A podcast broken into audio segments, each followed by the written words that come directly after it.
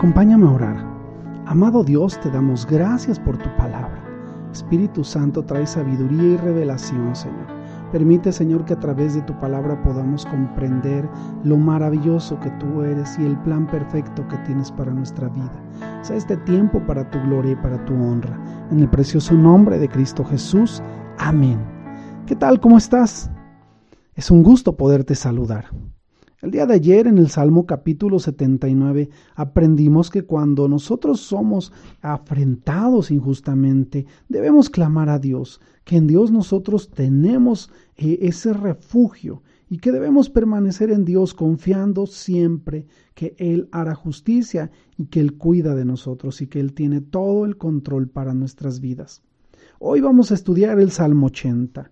En el Salmo 80 experimentamos la enseñanza de una adoración y una oración por avivamiento y restauración después de experimentar destrucción. Dios es nuestra esperanza, Él es nuestro Salvador. Este salmo fue escrito por Asaf o alguno de sus descendientes y quizás se escribió después de que derrotaron al reino del norte de Israel y también pudo ser después de la deportación del pueblo hacia Asiria. Vayamos al Salmo, Salmo capítulo 80. Oh pastor de Israel, escucha, tú que pastoreas como a ovejas a José, que estás entre querubines, resplandece. Despierta tu poder delante de Efraín, de Benjamín y de Manasés, y ven a salvarnos. Oh Dios, restauranos. Haz resplandecer tu rostro y seremos salvos.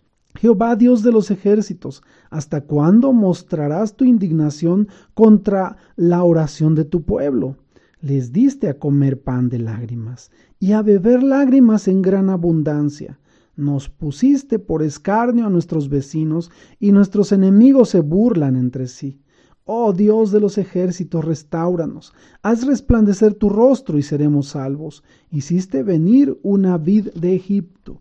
Echaste las naciones y la plantaste. Limpiaste sitio delante de ella e hiciste arraigar sus raíces y llenó la tierra. Los montes fueron cubiertos de su sombra y con sus sarmientos los cedros de Dios. Extendió sus vástagos hasta el mar y hasta el río de, lo, de sus renuevos.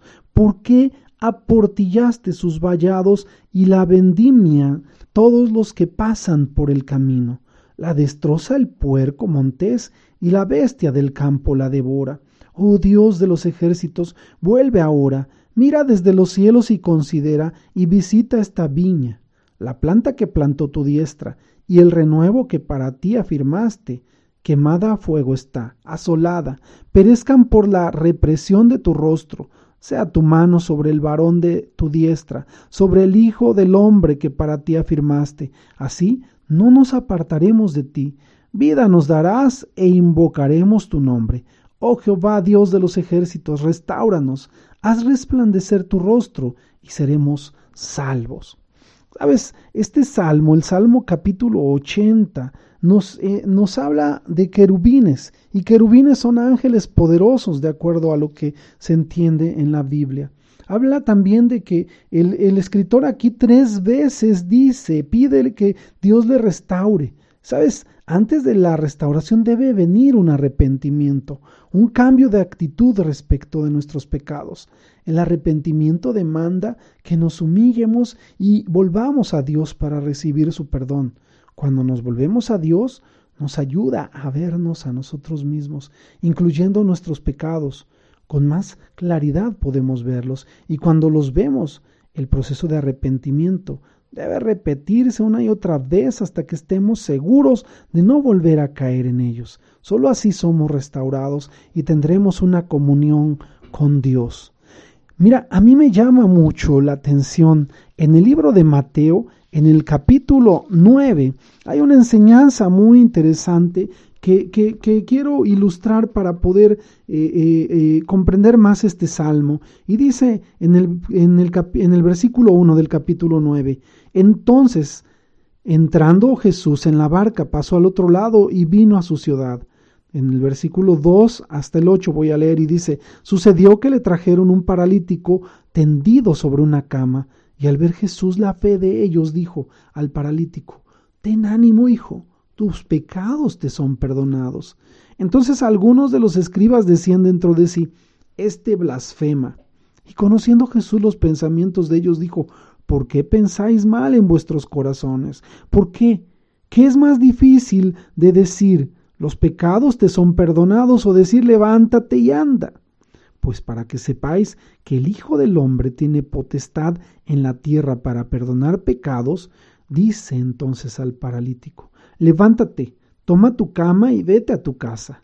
Entonces él se levantó y se fue a su casa. La gente al verlo se maravilló y glorificó a Dios que había dado tal potestad a los hombres. Sabes, este mensaje es muy profundo. Si tú lo analizas, nos lleva primeramente a comprender que había un paralítico y que era un hombre que tenía una necesidad.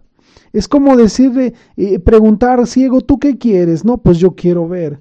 A un paralítico, ¿tú qué quieres? Pues yo quiero moverme, yo quiero caminar. A una persona que no oye, pues yo quiero escuchar. A una persona que tiene cáncer, pues yo quiero sanar de cáncer.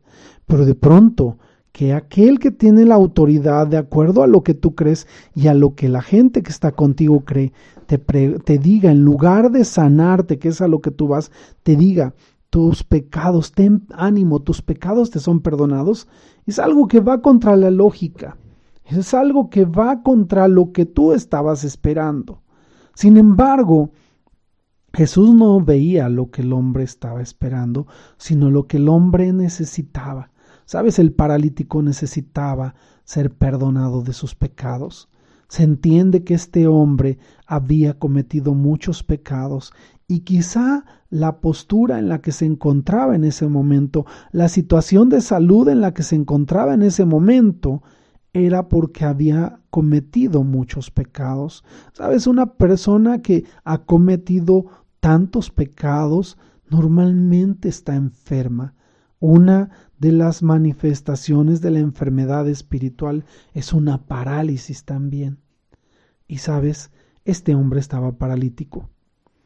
Y lo sorprendente es que Jesús, después de decirle, tus pecados te son perdonados, podía quedar ahí la cosa para Jesús, porque para eso podía ser suficiente para este hombre.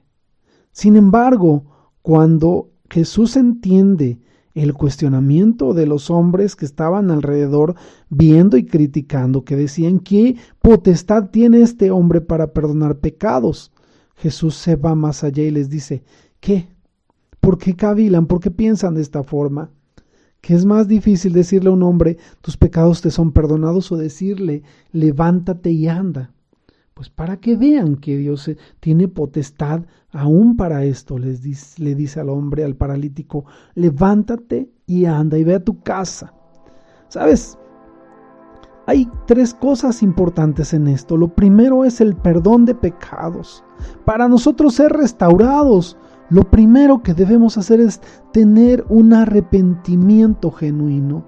Sí, y una vez que tienes un arrepentimiento de todo aquello que te condujo a vivir una vida de esclavitud o de enfermedad, lo siguiente es responder y obedecer a lo que Jesús está mandando. Jesús mandó, levántate y anda. Y en el momento en que el paralítico obedeció fue restaurado.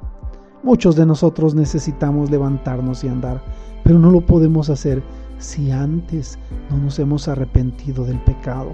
Así, cuando tú te levantes de esa situación difícil, de ese problema, de esa necesidad, de esa enfermedad, cuando tú te levantes de eso, tú hallarás victoria y podrás andar y podrás caminar y podrás ir a los lugares donde antes no has ido. ¿Qué ha pasado? ¿Por qué no lo has logrado? Porque ha habido cosas que te han frenado quizá. No me estoy refiriendo a alguien en específico, sino que estoy queriendo ilustrar lo que pasa cuando eh, eh, nosotros comprendemos que la restauración va más allá de solamente recibir un milagro, sino tiene mucho que ver con todo lo que hay alrededor de ello. Sabes, el salmista entendía esa parte, por eso le expresa a Dios primeramente como pastor y le dice, Señor, Necesitamos de ti, Señor. Ayúdanos, Señor, te necesitamos. Y expresa tres veces, haz resplandecer tu rostro y seremos salvos. El rostro de Jesús resplandeció, dice la Biblia. Era tanta la intimidad que Jesús tenía con Dios que su rostro era un rostro diferente.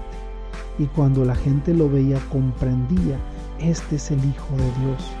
Sabes, Dios también hace resplandecer tu rostro cuando tú estás en intimidad con Él. Y este es un tiempo maravilloso para comprender que estamos llamados a ser restaurados. Y una vez que somos restaurados a través del arrepentimiento, del perdón de pecados y de confesar a Jesús como nuestro Señor y Salvador, somos capaces de restaurar a otros de parte de Dios. Hemos sido llamados a un ministerio y es el ministerio de la restauración. Y es el tiempo para que tú y yo comprendamos eso. Por eso te animo a que sigas leyendo y que busques de Dios. Sabes, eres una persona de la cual Dios tiene cuidado. Por eso estás escuchando este mensaje, porque Dios tiene un plan y un propósito para tu vida. Que Dios te bendiga, que tengas excelente día. Amén, amén y amén.